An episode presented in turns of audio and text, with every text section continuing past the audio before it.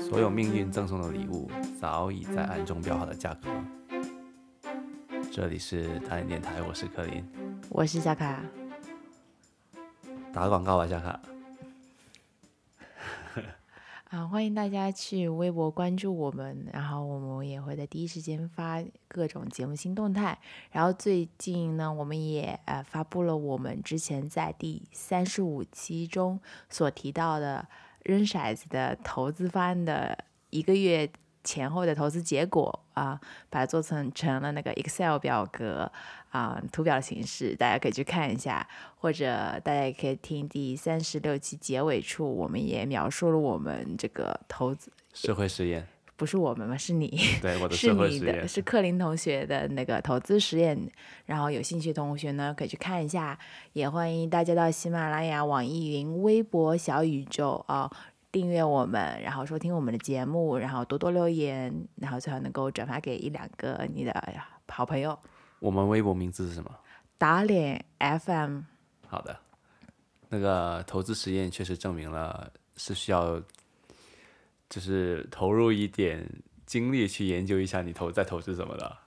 但我觉扔得。骰子扔出来的确不太，确实不太行。可能你扔的不够多吧，就是你一个随机数你不够大，嗯，对吧？可能是吧，但嗯是最后确实大盘也只有我赚钱的那两那两个赚钱了，对，那两个确实是最火的好。像也没有算最火 吧。嗯嗯，就跟差不多吧啊，就那就有有兴趣的可以去看看。对，嗯啊。哦，对，哦对了，对，然后我那张图表也会放在这期节目的 show notes。嗯嗯，好啊的，好的吧，好的。那咱们进入正题，还嗯有没有什么广告要打的？暂没有，好了， 上一期节目反响还挺好的啊，嗯，好像在那个网易云是突破了五千的收听，就两两三天吧， 对，看来大家是挺关心这个，毕竟我网觉得易云听我们是不是这种躺平的？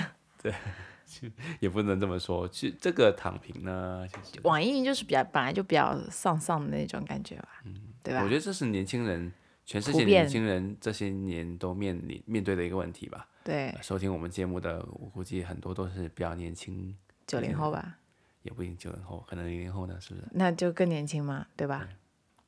一般都是比较年轻人嘛，所以对都在努力的阶段，都在面临这个状态。嗯，啊，最近有一个比较火的事情啊，多火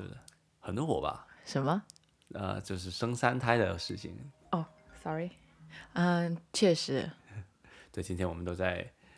对，大家都在讨论要不要生三胎，是不是？对，就已经有两天了。对还还基本上还挺有创意的，网民们啊，那个段子写的还都挺挺好多的。挺多段子都挺、挺有意思的。嗯，就比如什么。对，三三生有幸啊之类的那种，民不聊生，对三哎三得得九，九。 还挺搞笑的。你可以让大家猜猜“三三得九”什么意思？我估计知道的人都知道，不知道的人都不知道。没有，我一开始知道这个事情，但我以为那个九就是只不过是一二三四五六七八九的九，对你三个小孩就变成九个孙子，各在三三三个，对啊，对对啊，其实是你取了说个谐音的韭菜的韭。对，其实就是生更多小孩，有更多韭菜可以割，对的，三三那得九。对。那我们今天就来讨论一下该不该生三胎这个问题吧。 年轻人如何生三胎吧？就怎么看待这个问题的吧？作为嗯我们这种对，提到这个问题，为什么我们就是正常来说，希想生就生，不想生就不生嘛，对不对？对但是我们在这个内卷这么严重的环境下，如何可以生三胎呢？这是一个非常哲学的问题吧。所以是内 卷和三胎。首先，我们聊聊内卷吧。嗯，对不对？什么是内卷？什么是内卷？嗯，对，你问我， 我确实做了很多研究啊。说说吧，嗯，首先呢，内卷的英文是 involution，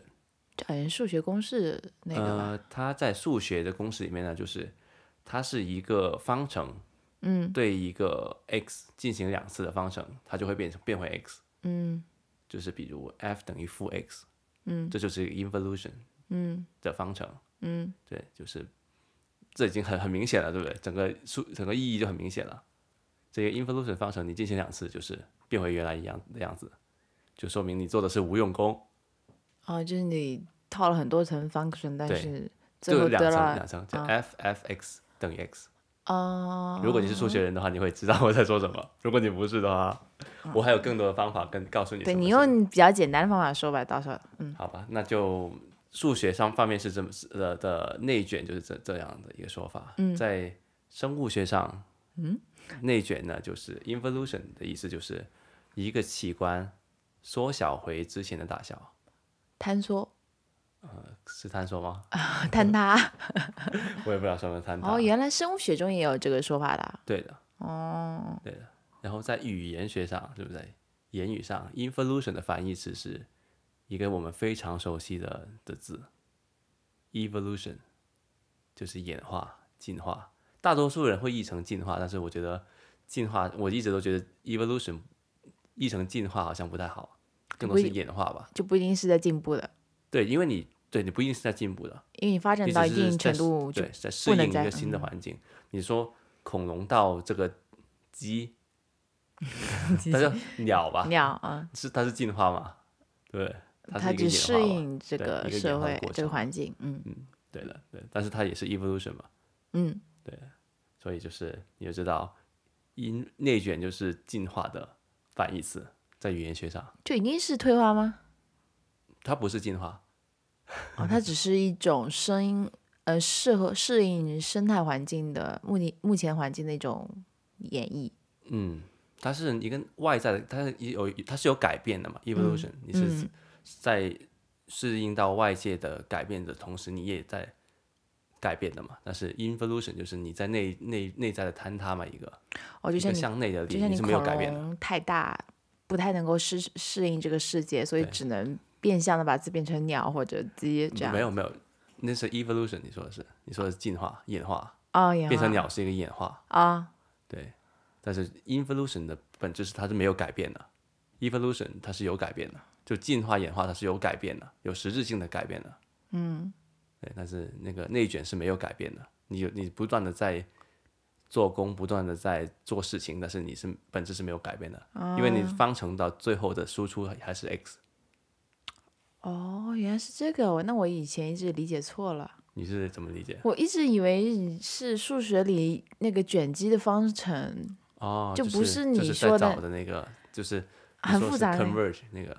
啊，我忘了，反正反正有一个是有一个方程吧，反正、嗯啊无所谓了。对，反正就是说了这么多，其实就是说你说一下重点，嗯，表示表面上很努力在做事情，其实在什么都没有做，没有改变的。就是你觉得现代社会的内卷，就是年轻人不管怎么努呃力我都没会有这么觉得啊。那你说一下现代这个社会上的这个内卷是怎么回事？哎，其实我还没有讲讲完，你说就是还从经济学上面，哦，也有对，你是内卷的本质就是一个边际效益递减，嗯这个对听得懂一点，就是到一开始，嗯，你的一分投入可能会换来三分收入，嗯，或者更多嘛。但到嗯后面，你就会慢慢的，你的投入会趋向于零。就是像你就是比如说你考六十分，你进不到七十分很简单，但是你九十分到一百分就对很的，难那。个那对那个那九十啊分这到个一百分的过程，就是一个可能是一个内卷的过程嘛。嗯，这这个还是好理解。对，经济学其实就是一个边呃边际效益递减，嗯，到了那个它的 marginal revenue 就是那个边际效益快要到零的时候了，嗯，就是一个内卷的，或者甚至某些程度可能它已经你的投入会产生负的效益，嗯，对，这样子一个一个过程，嗯，就是所谓的内卷，就是咱们举个例子吧，就是呃。比如一群人在看一个，就是看花车巡演这样子，你你人肯定站一排一排的嘛，是不是？第一排的人可以看得很清楚，那第二排的人就没有那么清楚了。他们为了看清楚一点，他们踮起了脚尖，这样子，第三排的人就看不清楚，后面的人都看不清楚，后面的人全都踮起了脚尖。嗯，对，那到最后，第三排以后的人全都踮起了脚尖，才能看到他们原来看到的样子的东西。就整个效益，其实整个社会效益其实是有提高的，因为第二排的人看清楚了，比原来，但是要后面所有的人都跟他们一起踮起脚尖，就大部分的人是在这个呃社会总体效益增加增加的时候，他们是没有获益的，但是大家都很辛苦、很累，这就是比较写实的状态。目呃目前。可能是那吧。那你觉得现在现当代社会谁是那第二派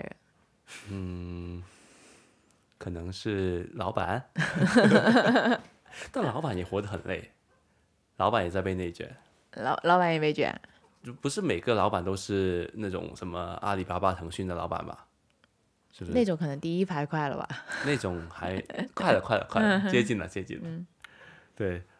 是不是？那就是，但是就是还有另外一个例子啊，就是两个人，就是一个公司嘛，一组人，就是老板老板说要给，就是要加工资，对，大家看看谁表现更好。然后本来上八个小时班的，然后有个人就开始加班了，有加九个小时，另外一个加十个小时，另外一个加十一个小时，奋斗逼，奋斗逼，一一群一群奋斗，一群奋斗逼吧。那怎么打破这种内卷格局呢？等等，等我说完吧，好不好？啊最后老板就给那个加班，呃，加班加了五个小时的人，涨了百分之十的工资。嗯，但所有人其实付出是远远大于这百分之十的加那薪。老板很很好啊，老板是赚的最多的，对，嗯老板就是第二排的人嘛，可能就是但你这个工作效率可能要打折了。 确实 overtime 的话，确实就是你说你刚刚问我怎么打破这个内卷的的的事情，是不是？嗯，那你就要是就是从游戏设计上面改变这个这个问题了。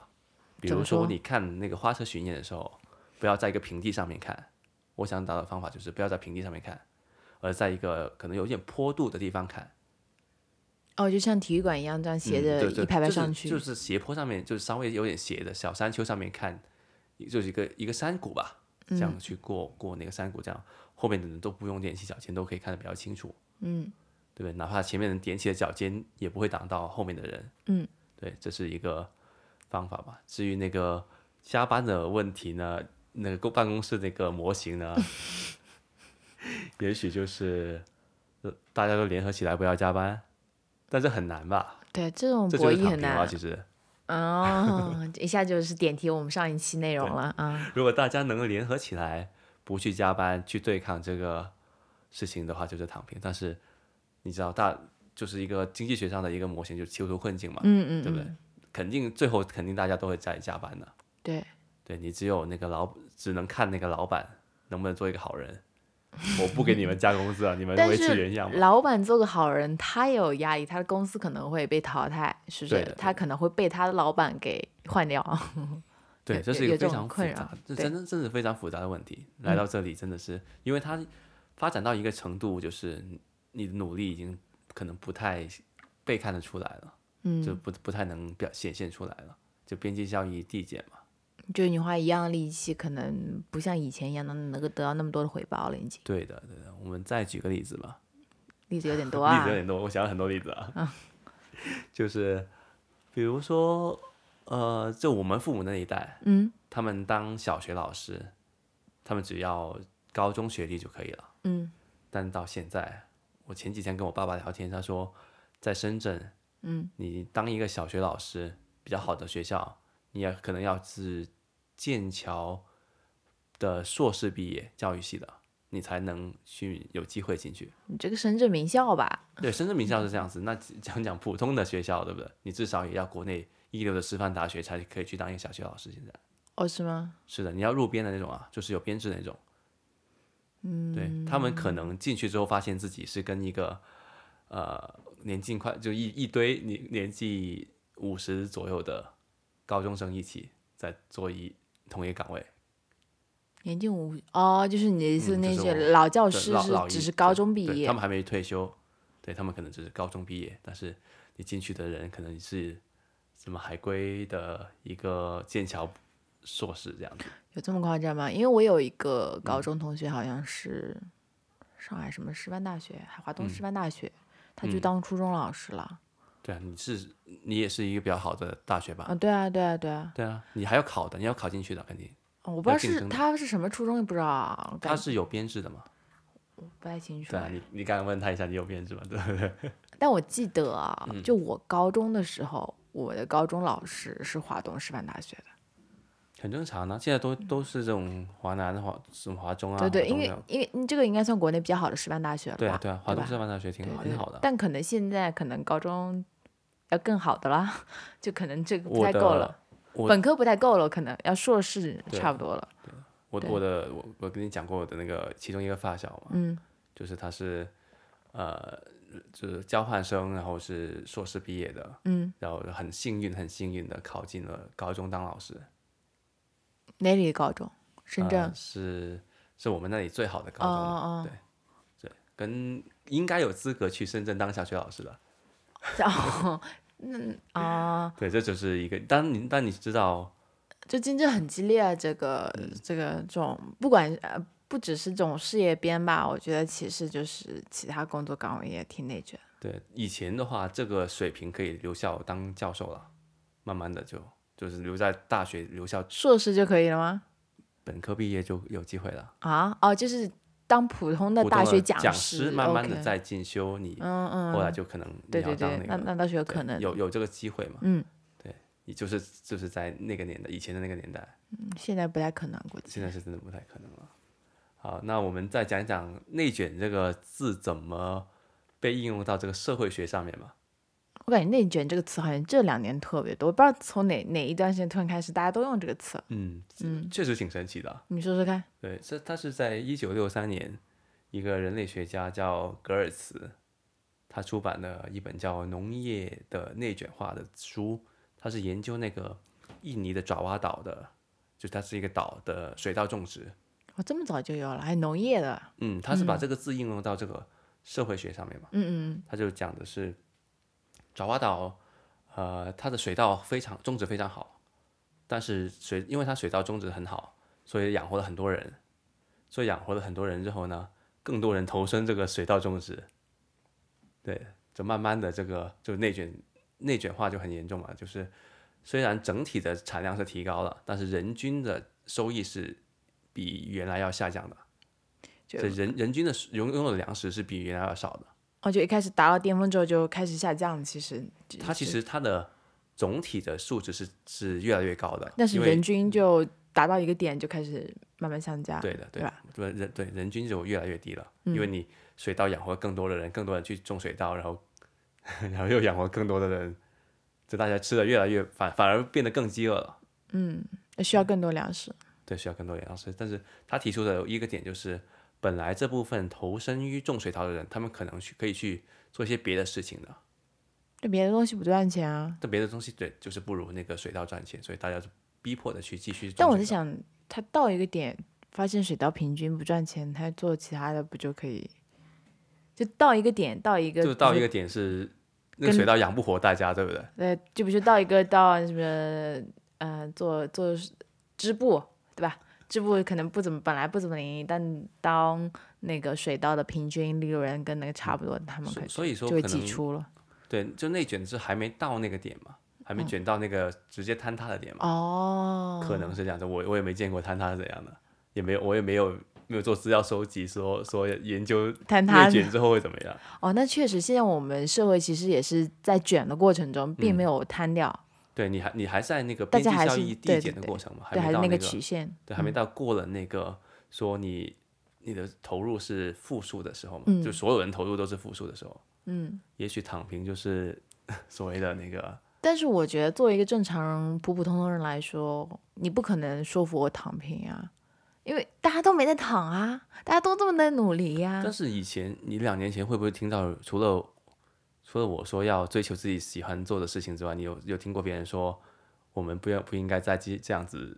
努力下去吗？追求个性是吧？对啊，我我但就我觉得我不又不是需要太觉努得力可能是因为这两年追求个性这个事情可以赚钱， 你做个自媒体，你你做。呃，那种什么抖音啊，比如说你有什么特长啊，嗯但你要到赚钱的时候，你也要很努力的，啊不那是真的不是是佛系就可以做做出来的嘛？但就是很大家都很宣扬，可能就我觉得可能就是，呃，宣扬个性也是一种可以促进你消费主义嘛，对于商家来说也是，所以他们嗯要宣传啊、你要追求自己梦想的这个个性，你说你想要买什么，说你要把你自己家装成什么样，然后你要买这些东这，西种就是贩卖焦虑来的啦，这种也就不是就不止家贩卖焦家虑装内卷，你说那个是啊，你不知道家软装装内卷，那个， 你知道家装博主很赚钱的我吧？知道啊超赚钱的，我知道，当但是时你惊装了，你负责装修那个人不赚钱，就是我住的那个人不赚钱啊，只是那个大家给但那你宣贩卖就贩卖焦虑的那个人赚钱而已啊。但他可以转型成 博主，我觉得对你，你总我只你我贩卖焦虑那个人是可以的，我做家居设计师那个，我我有多少个家可以给装呢？是不是？嗯对我我走是一个量用户，我是一个被割韭菜的人，嗯，对我哪来这么多东西去装呢？哪有那么哪来那么多房子呢？确实。啊但是你就会说，哦，我虽然我我只是在租一个小房子，但是我我看到了那种梦想中的家，所以就是就像很有名一句话，就是房子是住的，但生活不是嘛，所以你要花钱打扮你这个家，不能随随便便，对吧？嗯，嗯，就呃确实也是贩卖焦虑，但是就是也是这几年大家追求个性、追求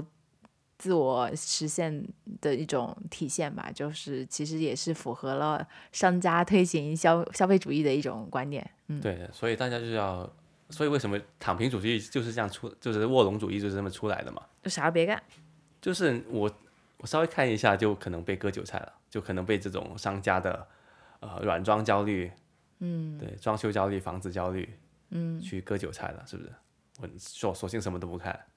哦，就躺平主义其实确实是什么都不看的。嗯， 应该是吧，嗯。 好了，那咱们再举一个例子吧，关于内卷的，嗯，就这是一个我我身边一个很好朋友，他在他当年是勉强考上了二本一个一个大学，嗯对然后出来之后进入了国际，就是一个比较有名的酱油公司嘛，做销售。嗯对，然后后来他当上了主主管、地区那个总经理。然后他说，这两年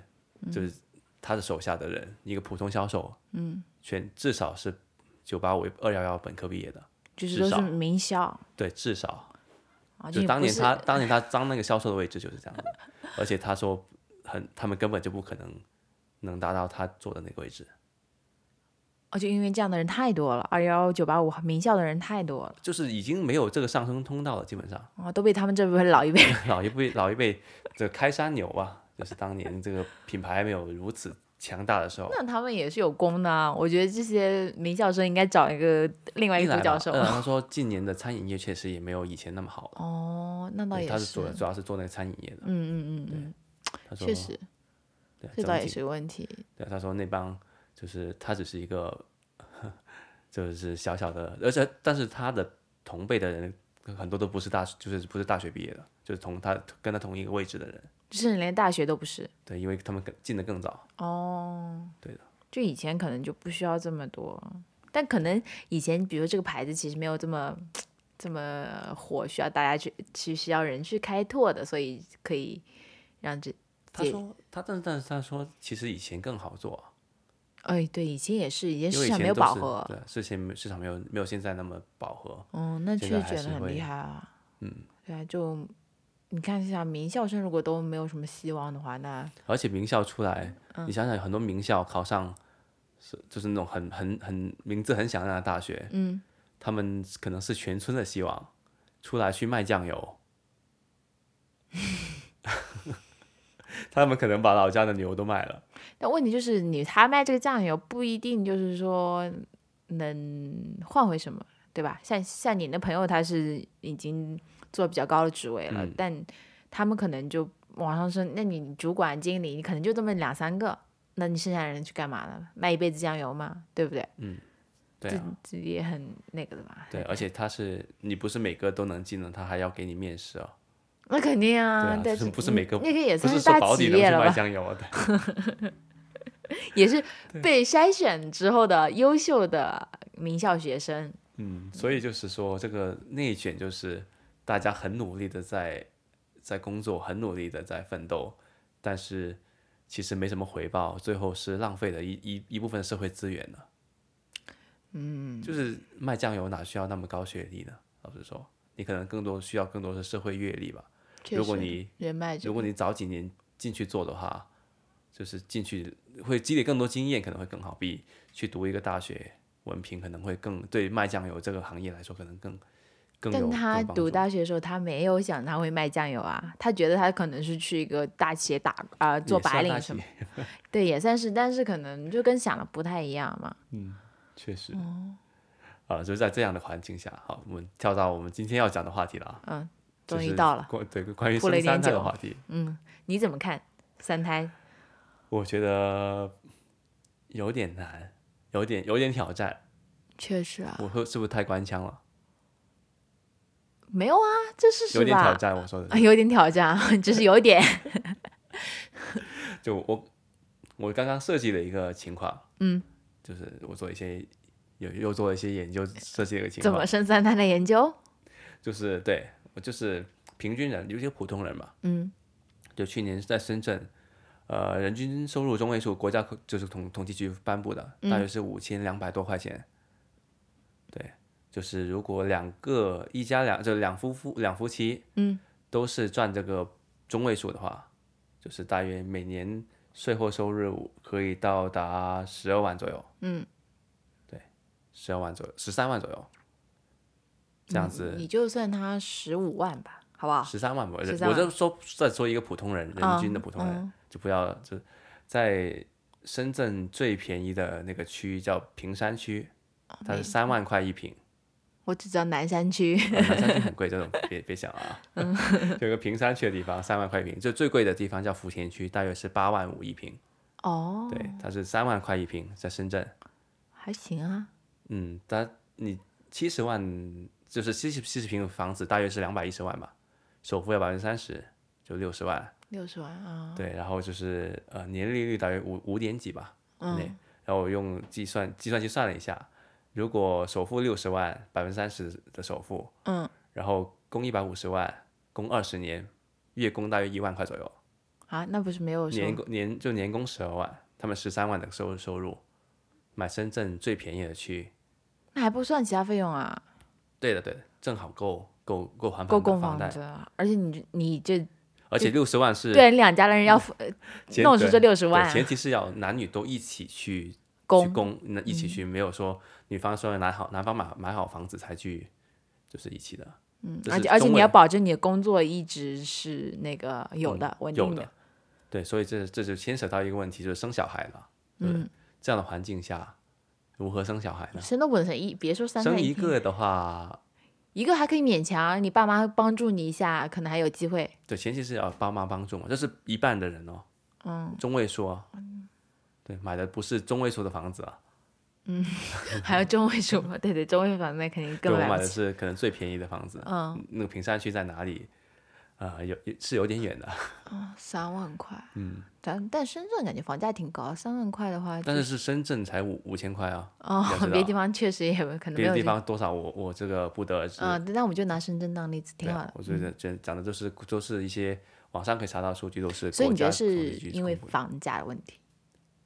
房价是一个问题吧？那我假设房价不是一个问题，嗯，我这是这个七十万的房子房子嗯，就买下来了，其实平，这这是七十平的房子买下来了，嗯，在深圳这样子，嗯，可能有个呃每年有十万块左右的可支可支配收入，嗯，对啊，那我也那我七十平的房子如何放下三个孩子呢？ 我们都习惯了每个人一个房间嘛，对不对？嗯就是每个小孩一个房间。那七十平的房子肯定不是两室一厅。两室一厅，对，三个小孩子要几个房间？嗯那你都是男孩子或都女孩子可能还好一点，但如果你有男孩儿、女孩儿，那你长大了肯定也是个问题嘛。对，那那你怎么如如何两两个职工带三个小孩子呢？ 大带小， 是不是也是个出路？一个六岁的做饭给三岁背着三岁的，然后 背着个一岁的，然后看着个三岁的做饭，对不对？其实我觉得就是就是，特别是我们这一代啊出生的话，其实你很少，你你有遇到过什么三孩家庭吗？就是你长那么大，有我觉得很少，非常悲剧，很 悲剧嘛，这么夸张嗯啊、超级悲剧，哦？肯定比广东还有一点，但我就我是觉得完我全是家庭惨剧。就因为生这么多你小拍电影都不敢这样这么拍的啊惨剧，，那那别说了，对哦的，就是我血流成市。但是，哎，我这还没讲讲完啊，嗯，就是这样子的情况下，你一般都会要父母带吧，帮忙带吧。嗯你七十平的房子如何放下？你可可能可以放下六个人吧？可以，啊，当然可以，啊你想放肯肯定定是可以以放多少人都可以，对不你对？想放是肯定可以放的，对吧？你你已经有了深圳的一套房，你已经是嗯人上人，对吧？确实，确实，对啊，对。那你得要搞个车吧？不搞我们走路。不搞我走。 对的，然后一下子，对，如果你搞个车的话，你五个座位的车坐不下六个人的，哦要考七座 对啊 SUV，还有上下上小学呢，还有上那个就上学校之后，各种接送，其实你就想想，每个月一万多的开销在深圳，对吧好？地的，对啊，你吃喝，然后三个小孩儿，你这小孩子还就是只是给他上个学，你就都没有给他培训呢，我估计嗯对都没多少了。就我觉得，就是做一个年轻人，就想想你就头大。 对，想想就头大。所以你可能生三个小孩子的话，你得缩回去一个老家农村这样的地方，哦，对啊就这样的卷，你的意思对，是？可能有个祖屋在那里， 想个办法。但但是之后教育是问题了，对，那可教能育是一个多很人大的问题。就努力读书，来到大城市，就是为了给孩子好的教育。那你对回再的回去有什么意思呢？对吧？对的，对的，因为因为我说到刚刚说到老师的问题嘛，嗯，其实，在深圳你是要剑桥的呃博士不是是硕士去教小学，嗯，但是在一些比较偏远的地方，嗯，是没有大学生愿意回去教书的，是完全没有。哦就因为他们自己小孩问题可能得不到解决，是不是？对的，他就是我在那里教书，那谁来教我小孩呢？啊，即使这个待遇也很好，待遇不好，待遇没有没有那深相圳对的在在当地是很好的，嗯，对，但是跟深圳的那个没绝法对比值比肯定差很远，但是可能、呃，它性价比会比较高啊，就是那个钱在那个地方可能会还可以，对，但是你的孩子是没有，因为没有都没有老师会愿意去那些地方教书，嗯，我说的是一个在大湾区的一个比较偏远的地方了，不是说那种山、山里的那种村子了，嗯，对啊，就是相对于深圳没有那么发达的一些地方，嗯的那些，但也是珠三角地区的一些地方。嗯嗯，对的对的，就是比较偏，就是珠三角边缘嘛，那感觉就是就是这种大城市，完全就是把最顶尖的 对，教育就资是。源吸过来。其实为什么我刚刚提到那个呃水稻的例子呢？嗯就是这样子，就是大城市其实就是印尼爪爪哇岛的水稻，嗯，它正在吸取的，就是正在大城市发内卷是发生在大城市的，嗯，对，其实你在一些山区是没有这个问没有内卷的问题的，嗯，对，内卷是发生大城市，但是大家都会去大城市，因为大城市集中的资源。所以大家都会往那里挤，然后越挤，它就资源就越好，越好就大家就越往里面挤。那怎么办呢？难道换成你，让你牺牲啊、你别来了啊，克林你别来，那小凯你去大城市，小嗯，克林你别来，你你愿意自我牺牲吗？没有人会主动自我牺牲，只能嗯被这个社会淘汰，觉得真待不下去了，离开这个大城市，对吧？对啊，所以就会有卧龙族这样出现嘛，嗯，这就是是一躺种平躺平这个概念出现，就是因为这样。应运而生，对啊，就合是情合理。对啊，我就如果我回到村里的话，小孩子不好，那解决问题是解决方案是什么呢？没有小孩啊，嗯，是不是这样就没没关系了？是不是？所以现在年轻人不要说三胎，可能连孩子都不愿意对生，不已经不是十进制的问题了，不是三进制的问题，而是一个一进制的问题，零或者一，零和一。这是一个挺挺挺难解的局吧？其实我我我问了很多，就是生了小孩的同龄人，他们国内的啊，嗯就他们其实对嗯那个生二胎都是挺反感的，对不对？对，就是感觉啊、我我已经生了小孩，我已经完成爸妈或者什么任务了，就是已经完成社会任务了，为什么就是完全不想提？起码就是这近几年都对，以前以前呢，就是只能生一孩的时候，就会问你，哎，生孩子了吗？对不对？嗯小，然后有二胎之后，生了小孩子之后，问再问你生二胎了吗？然后生了二胎之后问你生三胎了吗？嗯，这这就是假说，嗯如假如开放四、生了三胎之后开放四胎，那不就是彻底完了？哎，但我觉得这种问题也挺无聊的，凭什么就没有说开放三胎你一定要生三胎嘛？就嗯这种问题就很，就感觉简直对女性压迫。这个就是真的是对对我们我们打脸电台一直都是一个非常女权的节目，对不对？你觉 得难道不是吗？对我们是从女性和男性角度一起来说这个女性或者平权的这个问题对的，我都，是我觉得这个真的是一个非常对对对女性非常不友好的一个政策。确实啊，假设对你会来自本就更多家庭压力嘛，要嗯生三胎的压力，对，想想就头疼。头疼然后啊。如果你真的要生三胎的话，就意味着一个女性，职场女性，在她工作前十年里面有三就有三年在怀孕呢。而且这三年的话，其实应该是比较黄金的上对升啊，就期我的，是说是就是工作前十年嘛，对对，就是黄金时期，其实，嗯，对是一个非常不友好而且的。你有听过一句话吗？嗯一孕傻三年，就是你怀孕了，生了小孩工就作前十年傻了九年，对啊，那你人生废了。那你作为一个女孩子，如果你真的这样做的话，那你基本上是没有什么职业生涯这个事情了，起码在你三呃四十岁之前是吧？嗯，对，那你四十岁之前，那你四十岁从一开始你的你其实可选择的东西就很少，说实话。对啊对啊，而且你还得带，对啊，你怎么搞呢？我都我都想不到任嗯何、可能普通人吧，我们就是如果我是钱太多了这样子的话，我请人带就好了，对不对哎？你说到这前台确实，其实你知道吗？在就是小红书上有很多三娃妈或者四娃妈，嗯，就他们就是那种生活，就是就是像很玩具一样，小孩子。就很幸福，然后小孩子也很可爱，就是那种生活。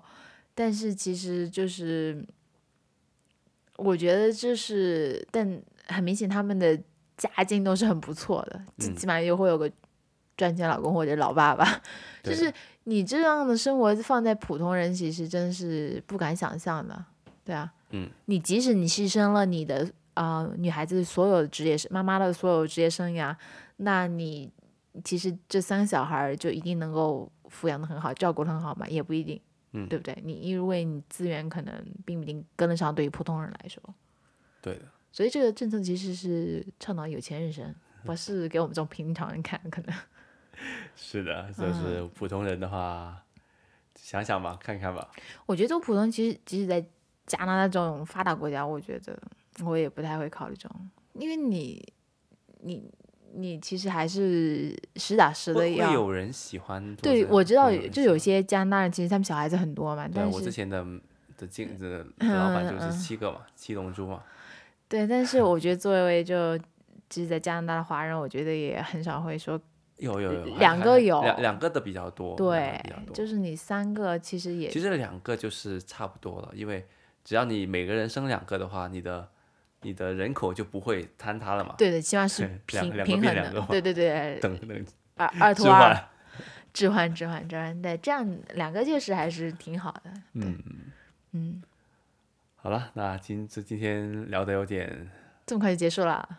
其实 聊了很久了，今天已经有啊就今天有点聊的有点呃，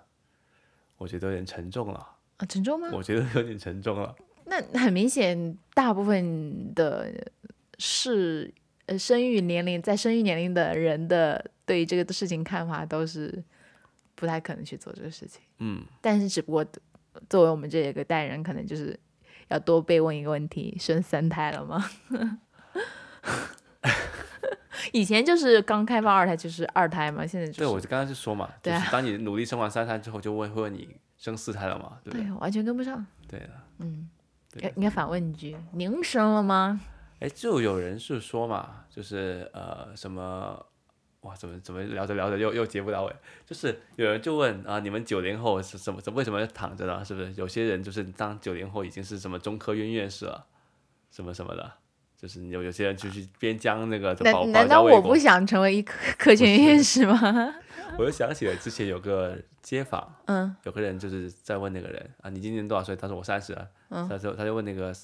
那个记记者就问，有这么三十岁很多人都开奔驰宝马了，嗯，为什么你要骑自行骑共享单车呢？嗯，然后他就 他就问你多少岁？然后他那个人就说我三十五了，嗯，然后他就问三十五岁很多人都都死了，你怎么还不去死啊呢？这确实 就鸡汤，就是鸡汤对毒鸡汤嘛，就是。对啊这个有用。鸡汤你只能用毒用鸡毒汤鸡汤来去对付对对。啊好了，那今天节目就聊到这里吧。感谢大家的收听，好，感谢大家收听，那大下期家再见哎下期再见，拜拜拜